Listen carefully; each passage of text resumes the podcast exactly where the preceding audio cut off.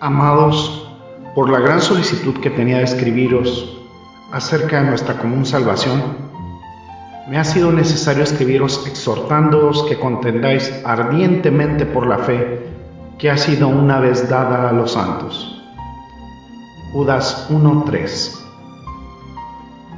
Este es su programa en defensa de la verdad con el hermano Andrés López. Bienvenidos.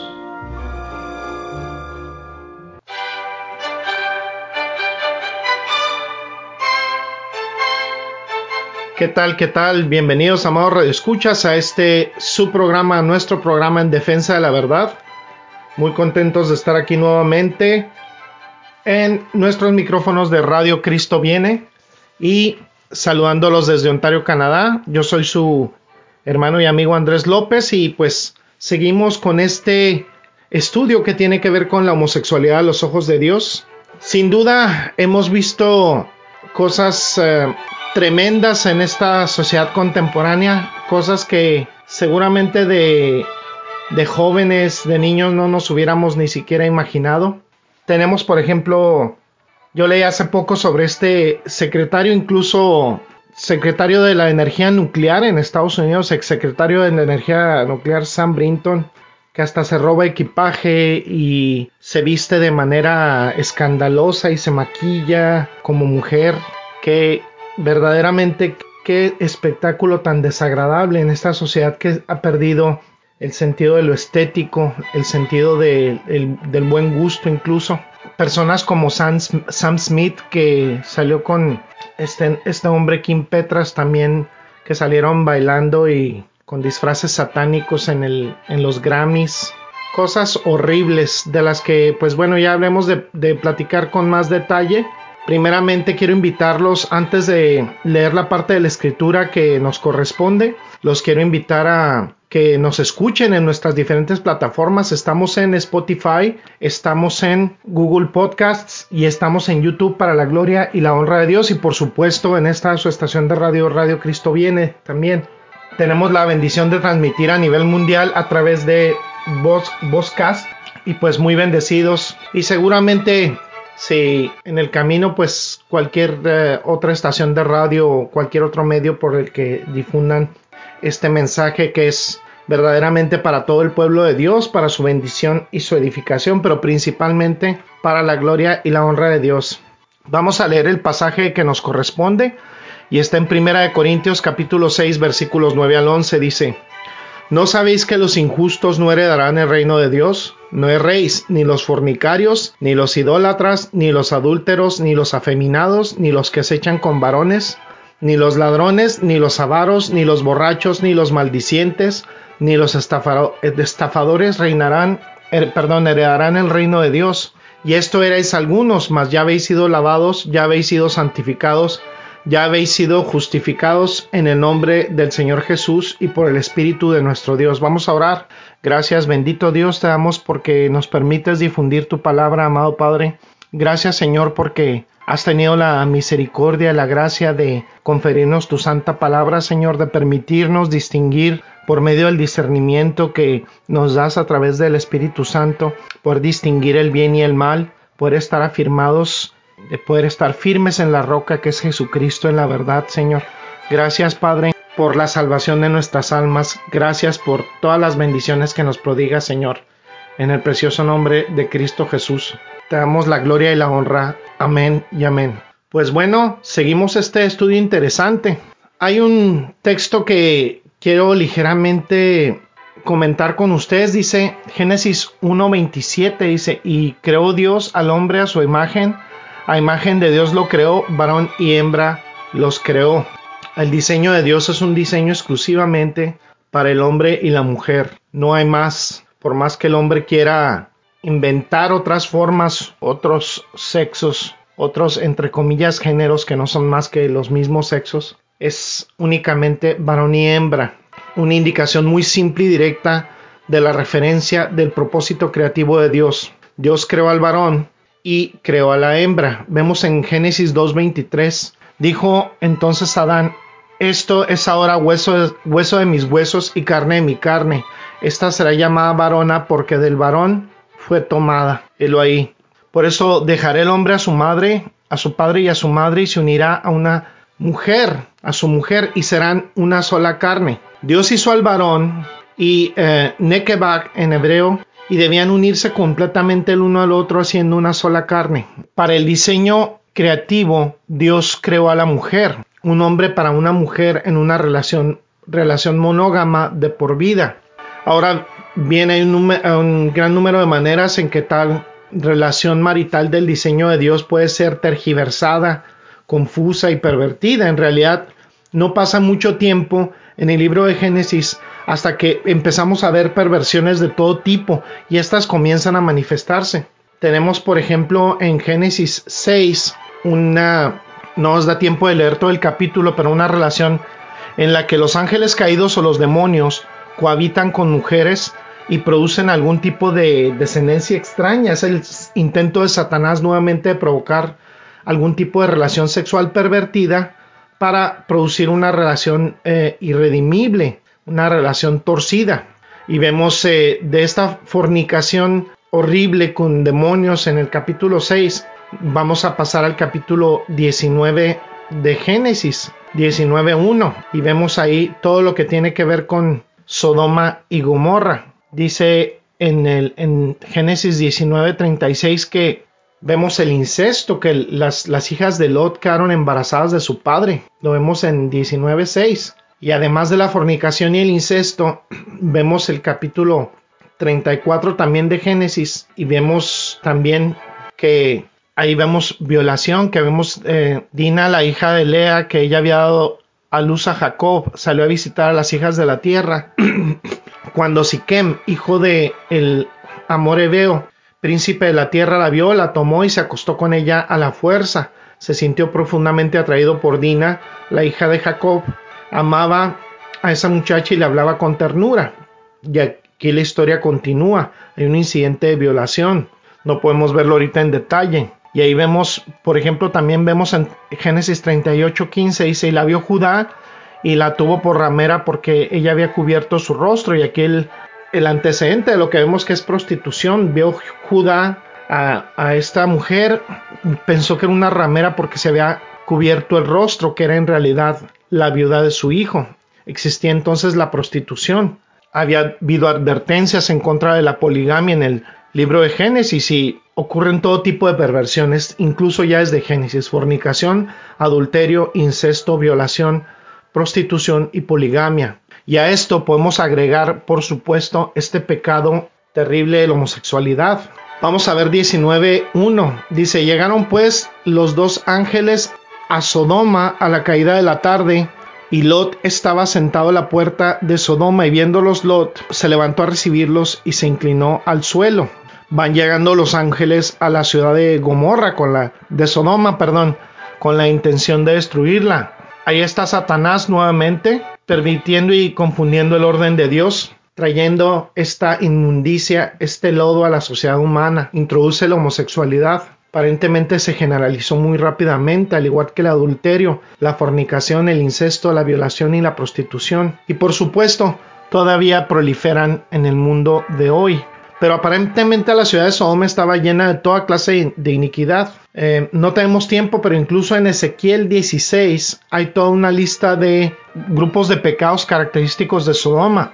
Aquí el, el único pecado que no se menciona en Ezequiel 16, pero que se detalla aquí cuidadosamente, es el de la homosexualidad y requiere una mención adicional. Ahora vuelvo a reiterar, ¿por qué este estudio sobre la homosexualidad? Podríamos hacer un estudio sobre el adulterio, podríamos hacer un estudio sobre tantos pecados, sobre la violación, sobre, sobre la fornicación, etcétera, sobre tantos pecados. El asunto principal con la, con la homosexualidad es que por desgracia se le ha dado un carácter en la sociedad contemporánea de agenda, se ha convertido en toda una ideología. Ese es, la, ese es el peligro. Y lo vemos incluso aquí en Sodoma, cómo se había generalizado el pecado. Prácticamente podríamos distinguir que se volvió un pecado extendido porque menciona a hombres viejos, maduros, jóvenes involucrados en este pecado. Había todo tipo de iniquidades características en esta ciudad en particular, pero ninguna de ellas era más impactante que la homosexualidad, el adulterio, la fornicación, la poligamia, el incesto, la violación, la prostitución ya estaban presentes en el mundo, incluso desde los tiempos del libro de Génesis. Y a medida que nos adentramos en la civilización humana, vemos y nos encontramos este pecado de, de la homosexualidad que asoma su fea cabeza. Tenemos en el capítulo 19 un registro bastante cuidadoso de las cosas que estaban pasando en Sodoma y nos da una buena comprensión. Ahí tenemos, lo podemos ver, los ángeles llegaron a Sodoma al anochecer estos eran dos ángeles que, por cierto, junto con la presencia de Dios, quizá en una aparición preencarnada de Jesucristo, habían visitado a Abraham y a Sara. Estos dos ángeles llegaron a Sodoma al anochecer, mientras Lot estaba sentado a las puertas y se levantó. El hermano de Abraham, Lot, se inclinó en la puerta de Sodoma y los vio a ellos, los adoró con su cara a tierra. Ahora sabemos que los ángeles pueden tomar cuerpos humanos, tomar forma humana y Aquí lo podemos ver, amado y escuchas que hay dos ángeles junto quizá a una aparición preencarnada de Jesucristo. Vemos, sabemos que Dios estaba presente ahí de alguna manera, se le habían parecido a Abraham. Sabemos que el escritor de Hebreos alude a esto cuando menciona que algunas personas sin saberlo hospedaron ángeles.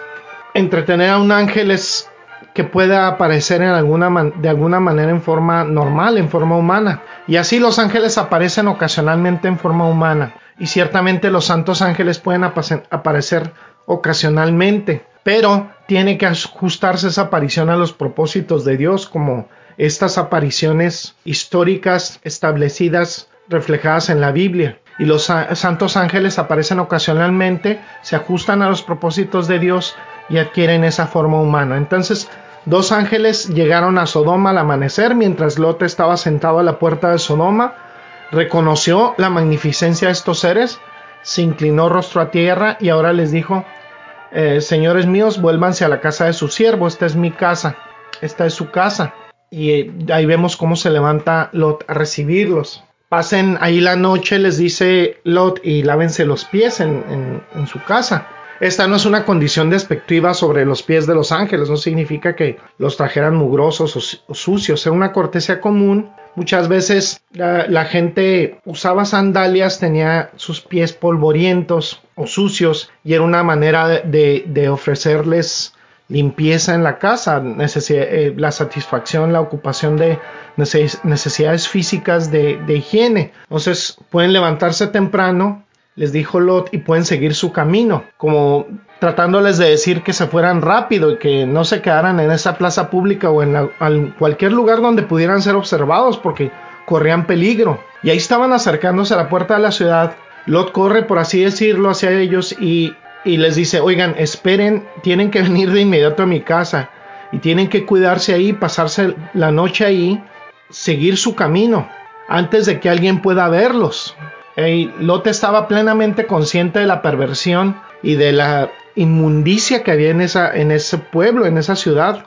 Pero los ángeles le contestaron, no, pasaremos la noche aquí en la plaza. Y él les dijo, esta no es una buena idea. No es, buena idea. No, deberían quedarse aquí. Él insistió fuertemente en que fueran hacia su, hacia su casa. Les preparó un banquete y les coció panes sin levadura y comieron. Y ahí demostró su bondad eh, Lot, como lo había demostrado Abraham en el capítulo 17 con estos mismos visitantes angélicos. Lot también lo hace, es muy amable con ellos, pudo haber sabido de quién se trataba, quiénes eran, pudo haber reconocido la magnificencia de ellos. Algo muy interesante que vemos en Génesis 19:4. Dice lo siguiente, pero antes que se acostasen, rodearon la casa los hombres de la ciudad, los, los varones de Sodoma, todo el pueblo junto, desde el más joven hasta el más viejo. Fíjense, antes de que se pudieran acostar, todos estos hombres, viejos, jóvenes, estos hombres de Sodoma rodearon la casa. Dice la escritura que eran joven, como jóvenes y ancianos, todo el pueblo de todas partes, de cada sección de la ciudad, y empezaron a rodear la casa. ¿Qué está pasando aquí? algo bien extraño. De repente dice en el versículo 5 que llamaron a Lot y le preguntaron dónde están los hombres que vinieron a ti esta noche. Sácalos para que los podamos conocer.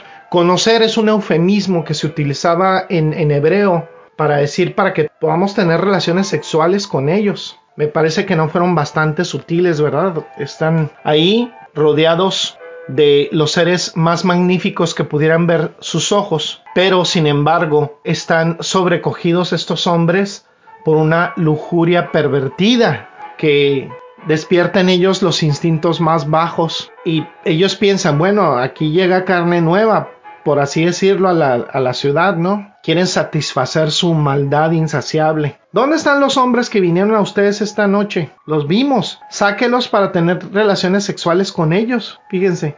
Así de pervertida estaba esa ciudad. Y podemos decir, amados radioescuchas, que Así sucede con este tipo de personas y lo vemos históricamente. Lo vemos a partir de finales de los años 60 que se les empieza a dar como voz a, nivel mundial, que se les empieza a dar voz en el mundo occidental y cómo empiezan con un papel como de víctimas, como sintiéndose supuestamente reprimidos y vemos hacia los extremos de perversión y de adoctrinamiento que han llegado ahora.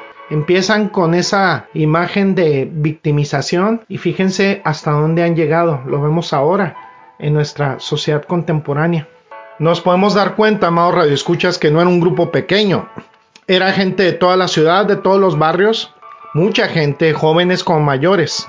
La homosexualidad había abarcado toda gama de edades en esa ciudad y ellos dicen para conocerlos, para tener relaciones con ellos, un conocimiento sexual. Algunas versiones, de hecho, la reina Valera dice para que podamos conocerlos, pero no es un comité de bienvenida. Lot salió a la puerta, los dejó dentro de su casa y habló con ellos, pero había en estas personas pasión, maldad, lujuria insaciable, pervertida, y no estaban dispuestos a escuchar razones. Si pudieran ellos, atravesarían la puerta si tuvieran la oportunidad. Y él les dice, por favor, hermanos míos, no obréis con maldad, no actúen perversamente. Trata de razonar con ellos. Un hombre llamado Bailey, eh, teólogo, ha escrito un libro en el que dice, este teólogo liberal, dice que el pecado de Sodoma fue la falta de hospitalidad y por eso Dios los destruyó. No, no fue la falta de hospitalidad, era el hecho de que querían cometer una maldad, querían atacar a estos ángeles, querían sodomizarlos. Fíjense lo que dice Génesis 19:8. He aquí ahora yo tengo dos hijas que no han conocido varón. Os las sacaré fuera y haced con ellas, de ellas, como bien os pareciere. Solamente que a estos varones no hagáis nada, pues vinieron a la sombra de mi tejado. Está dispuesto incluso Lot a ofrecer a dos hijas vírgenes. Las quiere sacar para que hagan con ellas lo que quieran, pero que no hagan nada a esos hombres. Muy probablemente yo puedo pensar, amados radioescuchas, que se había dado cuenta de que eran ángeles de Dios o que había esta, este halo de, santidad en ellos. ¿Qué está haciendo aquí? podemos pensar en que esta es, esta es una escena muy bizarra, muy rara. En lugar de profanar a esos visitantes angelicales, prefiere darle a la multitud sedienta de pecado a sus dos hijas vírgenes. No estaba entregando a sus hijas vírgenes porque le faltara hospitalidad y estaba tratando de apaciguarlos. Él estaba diciendo, puedo sustituir lo que les van a hacer a estos hombres, a estos ángeles, por mis dos hijas vírgenes. Pueden hacer lo que quiera que su lujuria quiera. Esta es una situación bastante estúpida, bastante irracional que Lot haga eso, ofrecer a sus hijas. Por supuesto que esta es una situación difícil. No quiere que toquen a estos visitantes angelicales que buscaron refugio en su casa y que los sodomicen bajo su techo, en su protección. Era un dilema difícil, pero la solución también es bastante tonta. Quizá yo también puedo pensar que se sentía seguro, se sentía seguro de que iban a rechazar esa proposición porque eran obviamente homosexuales, no estaban interesados en ninguna mujer. Fíjense lo que dice el versículo 9, Génesis 19, 9 dice, y ellos respondieron, quita ya, y añadieron, ¿vino este extraño para habitar entre nosotros y habrá de erigirse en juez? Ahora te haremos más mal que a ellos. Y hacían gran violencia al varón, a Lot, y se acercaron para romper la puerta. Da un giro todavía más violento y más dramático la historia. Le dicen que se haga a un lado, que se aparte del camino, y además empiezan a reprocharle y a decirles, este, a decirle, este entró como extranjero y está actuando ahora como juez. Como todas esas personas que vemos en el ámbito contemporáneo que dicen, ¿quién eres tú para juzgarme? Y no me comprendes. Pero fíjense el nivel de maldad de estas personas inimaginable. Y estamos hablando de los albores de la humanidad y vemos ya estas situaciones tan depravadas, tan perversas, tan abyectas. Dicen, ¿quién es este que viene de fuera y ahora nos quiere juzgar? ¿Quién es este Lot? Viene a nuestra ciudad, es alguien ajeno a nosotros, es un extraño, ni siquiera pertenece aquí y está juzgando nuestro comportamiento. Dice, ahora te trataremos peor que a ellos. Entonces era una amenaza de que ellos iban a violar incluso a Lot y de manera más, más tremenda. Esta multitud de personas intentando violar a dos ángeles y luego una multitud de personas violando a Lot. Así que forcejearon con él, se acercaron para romper la puerta. Esta es la lujuria insaciable, incontrolable de los homosexuales. Es demoníaca es satánica. Estos hombres extendieron sus manos y empujaron a Lot dentro de la casa. Cerraron la puerta. No debería sorprendernos, amados radioescuchas. Esta es la esencia de la homosexualidad, la maldad,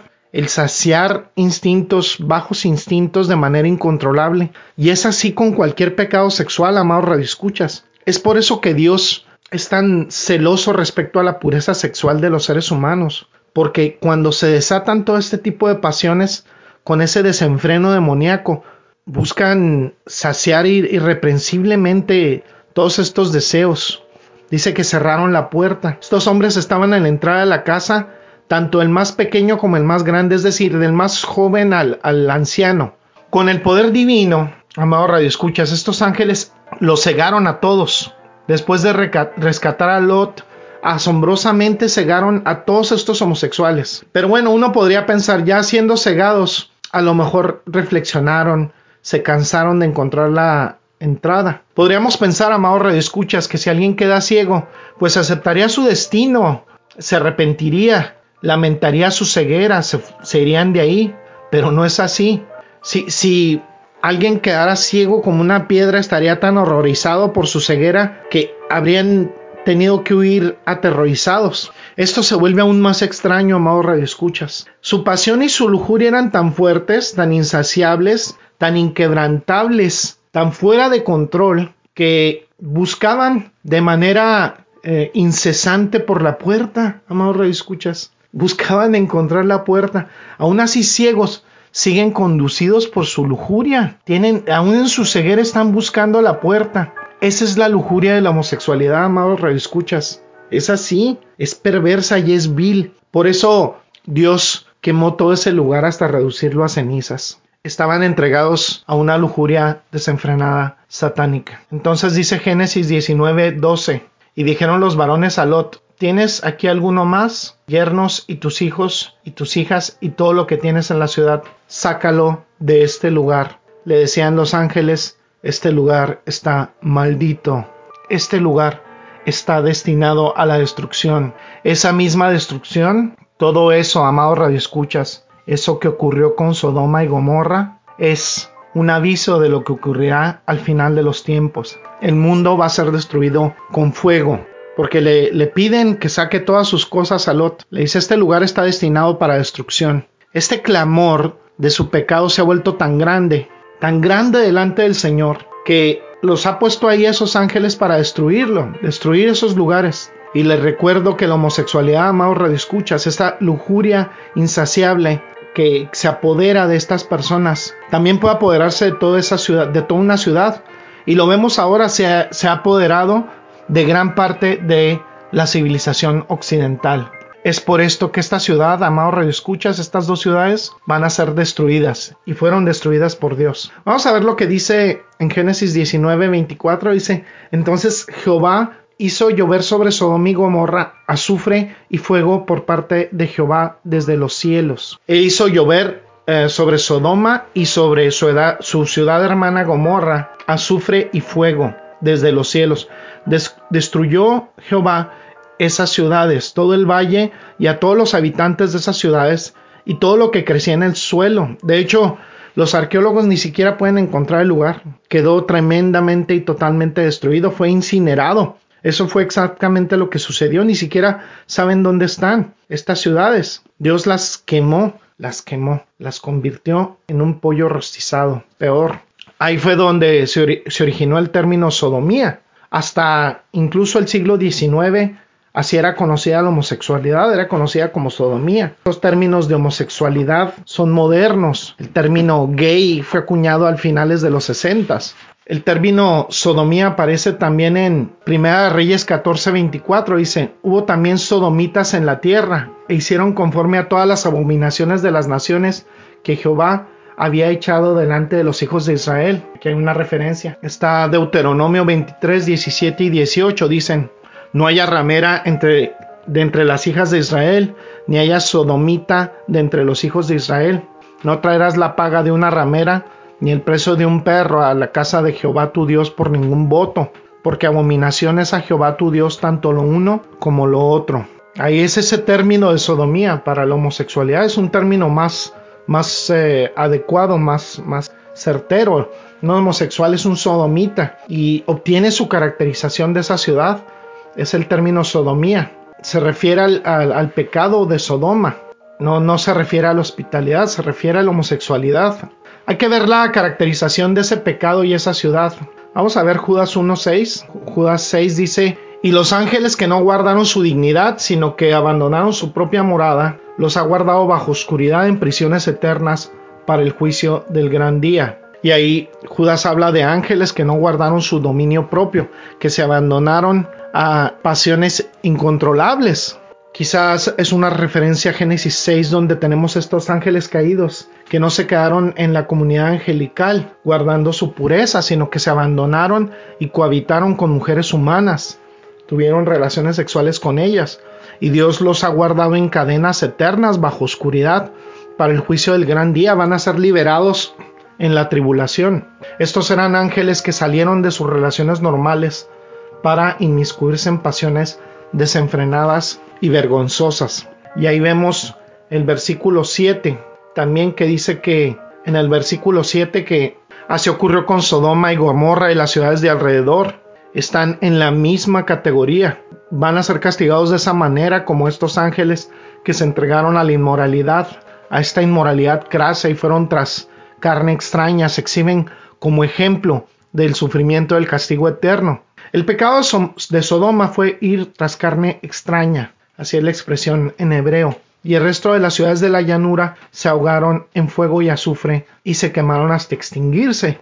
Así es, es un sodomita, un homosexual, y francamente es el término más adecuado que se puede utilizar. Utilizamos nosotros el término homosexual esta mañana y, y en esta emisión porque es el término más común y es un término contemporáneo, pero el término homosexual es un término más bien acuñado por la, por la comunidad médica, es un término clínico y, es simplemente el identificarse con alguien del mismo sexo y fue considerado durante muchos años eh, como una enfermedad mental.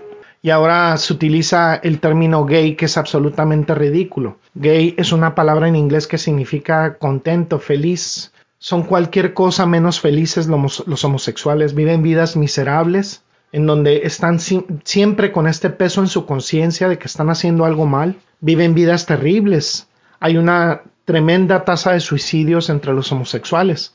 El término bíblico es realmente sodomía y tomamos esta ilustración del capítulo 19 de Génesis. El término homosexual también es en griego y cuando los identificamos como sodomitas es la mejor y más gráfica ilustración de esa lujuria, de esa perversión. Y podemos ver una referencia más que está en Isaías 3.9. Dice, la apariencia de sus rostros testifica contra ellos porque como Sodoma publican su pecado, no lo disimulan. Hay del alma de ellos porque amontonaron mal para sí. No buscan ni desean arrepentimiento cuando los vemos en estas supuestas marchas de orgullo gay, entre comillas, que no sé de qué se tienen que enorgullecer o sentir orgullosos. Sentir orgullosos de un pecado o sentir orgullosos de una vida pecaminosa. No me parece lógico. Y ahí lo vemos cómo publican su pecado y cómo buscan, como vimos en este caso de Sam Brinton, buscan títulos académicos, buscan notoriedad académica, buscan notoriedad a nivel público, buscan puestos de elección popular, buscan puestos políticos en donde puedan promover su agenda, donde puedan promover el adoctrinamiento que tienen especialmente hacia niños y jóvenes impresionables eh, para poder seguir perpetuando su perversión, para seguir justificando, dándole legitimidad, entre comillas, a su estilo de vida pecaminoso y pervertido. Dice, aquí está pronunciando juicio el profeta Isaías sobre Jerusalén y, Judá. Dice el profeta que Jerusalén está arruinada y Judá está caída. Dice que están en contra del Señor, en contra de Jehová y lo están provocando. Y los acusa porque dice que exhiben su pecado como Sodoma. No solo pecan, sino que son flagrantes. Ellos restriegan su pecado en la sociedad. Y él dice, hay de ellos. Un ay es cuando se pronuncia una maldición por alguien. Cuando escuchamos de los ayes en, hebreo, en la Biblia, estos ayes son el antónimo, el opuesto de una bendición, de una benaventuranza, es una maldición, es juicio. Dile, di a los justos que comerán del fruto de sus acciones pero hay de los malvados, se les dará el mal que merecen. Oh pueblo mío, sus opresores son opresores de los niños, de las mujeres que gobiernan. Y ahora lo vemos con esta agenda perversa. Oh pueblo mío, los que guían, los que extravían y confunden el rumbo de vuestros caminos. Aquí hay una acusación seria en, en contra de Judá y Jerusalén por hacer alarde de su pecado como Sodoma. Es una rebelión flagrante en contra de Dios y sin duda abarcó el pecado de la homosexualidad. No debería sorprendernos, amados radioescuchas, porque la homosexualidad era rampante en la vida de los asirios, de Babilonia, de Egipto. Tomó 150 años, pero finalmente estos pecados que estaban alrededor de Israel se convirtieron por desgracia en parte de la vida y la cultura de Israel y los condujeron al juicio divino. Es lo mismo que destruyó a, a Sodoma, lo que eventualmente destruiría a Grecia y a Roma, destruyó Israel, ese pecado mortal y destructivo. Y lo vemos en cada civilización que se levanta y tiene algún tipo de poderío, algún tipo de imperio, viene con una decadencia por el estilo de vida homosexual o por los pecados que tienen que ver con la transgresión a la pureza sexual. E Isaías dice que cuando caiga el juicio de Dios, Caerá Israel, caerá Judá porque han mostrado su pecado como Sodoma. Y es el fin de las civilizaciones que caen por este pecado. Cada civilización que cede ante estos pecados sexuales es destruida. Lo vemos incluso con Inglaterra, con Estados Unidos. Inglaterra que tuvo hegemonía en el mundo durante la época victoriana. Casi 100 años de imperio a nivel mundial. Le dieron la espalda a Dios Empezó el ateísmo rampante en Inglaterra y la llevó a la destrucción porque conlleva con ese ateísmo, con ese darle la espalda a Dios, el desenfreno en toda clase de pecados sexuales. Y es un pecado destructivo, condenatorio y que lleva a la destrucción también de civilizaciones. Ha destruido a millones a lo largo de la historia y ha conducido a millones de almas y sigue conduciendo a millones de almas al infierno. Todavía está siendo destructivo el día de hoy. No es una agenda inofensiva, no es una agenda que promueve el amor, no es una agenda que promueve la libertad, es una agenda que esclaviza, que esclaviza con enfermedades venéreas, que esclaviza con sentimientos de culpa, que esclaviza con altos índices de suicidio, que esclaviza con un decrecimiento en la población y destruye generaciones. Dios no ha cambiado su punto de vista al respecto en lo absoluto. Bien puede ser el pecado más condenatorio en términos de aceptación pública en el futuro. En nuestros países, por ejemplo en Canadá y en Estados Unidos y en, en el mundo, se defienden los medios de comunicación, en el Internet, en las redes sociales, en la televisión, en los libros, en las películas, en los periódicos, en todo el mundo. La sociedad contemporánea aplaude este pecado como que fuera una especie de heroísmo el pronunciarse dentro de estos ámbitos de vida depravados. Y lo dijimos en el estudio anterior, la sociedad necesita verlo por lo que es, y esto es pecado. Y mientras no lo hagamos, entonces estas personas que se dedican a esto y que viven este estilo de vida pecaminoso no serán capaces de reconocer su verdadera condición. ¿Qué hizo la, la, sociedad respecto a la homosexualidad? Bueno, en 1881 nació un hombre que dejó un impacto inmenso en la historia humana y en la historia de la psicología. Su nombre era Sigmund Freud. Entre muchos comportamientos humanos que eran curiosidades para él estaba el comportamiento de la sodomía. Se interesó mucho en tratar con los sodomitas y comprenderlos, según él. Determinó otras supuestas investigaciones que la sodomía era un trastorno psicológico y que estaba directamente relacionado con una madre dominante. Por cierto, ese punto de vista aún se mantiene hoy en día y hay gente que lo articula.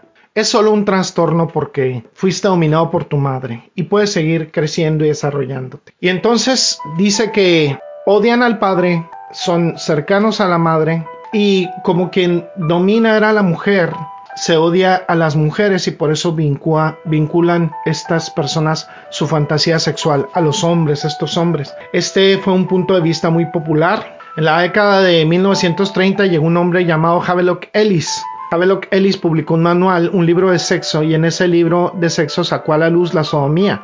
Era la década de los 30 y supuestamente unos famosos sodomitas también lo señaló públicamente.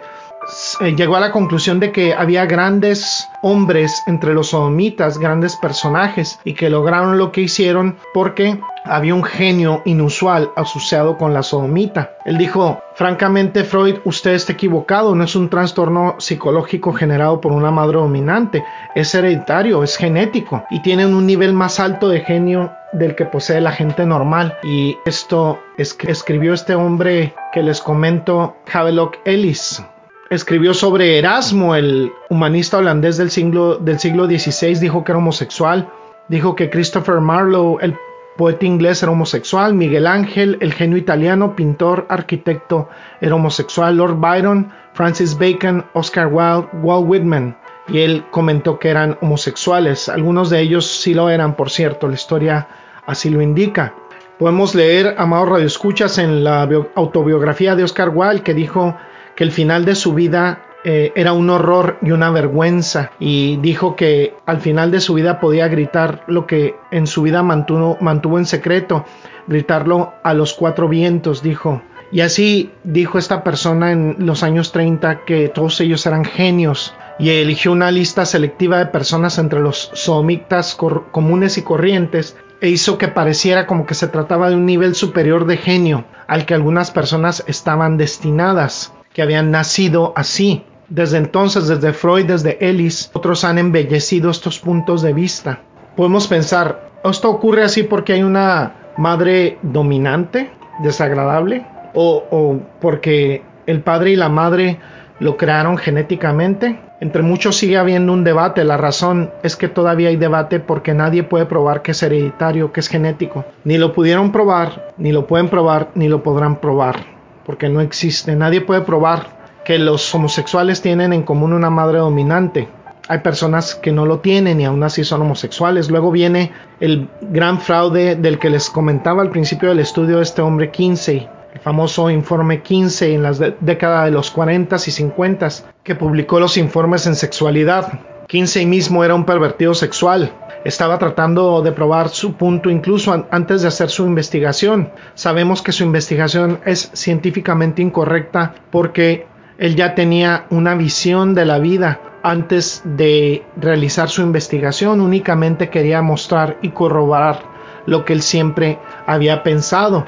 Quería justificar el adulterio, la fornicación, la homosexualidad y cualquier otro tipo de conducta sexual desviada y fabricó sus cifras fabricó su investigación.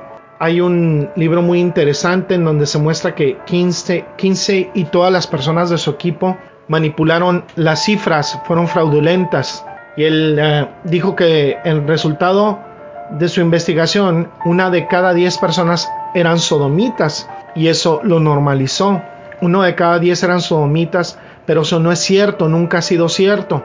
Él tomó la mayoría de sus sujetos de investigación de cárceles. Eran incluso homosexuales, confesos. Y esta campaña de él sigue teniendo, éxito en los medios. Estas investigaciones se difunden, se promueven como ciencia verdadera, a pesar de que él inclinó torció y fabricó las estadísticas para que pareciera que todos eran adúlteros, fornicadores, que tenían relaciones ilícitas fuera del matrimonio y que una de cada diez personas que eran sujetos de su estudio eran sodomitas. Y esto fue seguido por la Asociación Estadounidense de Psiquiatría, que desclasificó la sodomía como una enfermedad mental y la eliminó de su lista de enfermedades y enfermedades de diagnóstico estándar. Luego también la Asociación Estadounidense de Psiquiatría decidió comprar la idea de Havelock Ellis y decidió comprar esta idea perversa y decir que era hereditario porque él, fue el primero. Apenas desde 1930 se tiene esta noción de que la homosexualidad es supuestamente hereditaria y una vez que Kinsey abrió la puerta a patadas con cifras falsas, manipulación de datos científicos, eh, todos pensaron entonces que la homosexualidad era simplemente normal, porque una de cada diez personas eran homosexuales. Es por esa razón que el sistema de educación pública en Estados Unidos, en Canadá, está podrido, porque se difunden este tipo de patrañas como verdades. Y esto es algo que empezó en los 90 con el llamado Proyecto 10 y viene del informe de 15, uno de cada 10, y esto ha llevado a esta epidemia ideológica hasta el día de hoy. Bueno, por aquí vamos a ponerle pausa a nuestro estudio, vamos a continuar en una siguiente misión si Dios nos lo permite. Ahora quiero hablarte precisamente a ti que estás, eh, que no has recibido a Jesucristo como tu único y suficiente Señor y Salvador, que probablemente estás atrapado en, el pecado de la homosexualidad o en cualquier otra práctica pecaminosa. Dios creó al hombre a su imagen para poder disfrutar una buena comunión con Él. Lo dice en Génesis 1.27 y Dios creó al hombre a su imagen. A imagen de Dios los creó, varón y hembra los creó. Sin embargo, hay una caída del hombre. Adán y Eva desobedecieron a Dios y fueron separados de Él por el pecado. Todos hemos cometido muchos pecados en la vida. Hemos fallado a Dios y nos hemos dañado a nosotros mismos y a otras personas. Dice en Romanos 3:23 que por cuanto todos pecaron están destituidos de la gloria de Dios. Si alguien muere sin confesar a Cristo Jesús como su único y suficiente Señor y Salvador, su destino final es el infierno. Sin embargo, hay buenas noticias, la salvación es para los pecadores. Para recibir la salvación necesitamos arrepentirnos de nuestro pecado, reconocer que necesitamos de un Salvador. Dice primera Timoteo 1.15 dice, palabra fiel y digna de ser recibida por todos, que Cristo Jesús vino al mundo para salvar a los pecadores, del cual yo soy el primero. Debemos arrepentirnos, entregar nuestra vida a Jesucristo, entregar nuestra vida a Dios y confesarle a Jesucristo como nuestro único y suficiente Señor y Salvador. Esa es la única forma de poder ser salvos y entrar al cielo.